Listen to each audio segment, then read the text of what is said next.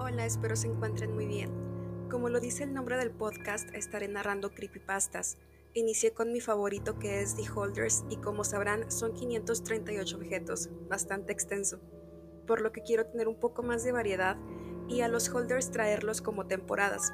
Así que doy por terminada la primera temporada de The Holders para regalarles más historias.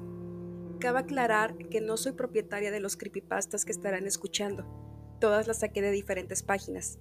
Si les gusta el contenido, no olviden compartirlo para llegar a más gente y que lo disfruten tanto como ustedes. Si tienen alguna petición de alguna historia o creepypasta, pueden mandarlo a mi correo que es proyecto.creepypasta.hotmail.com.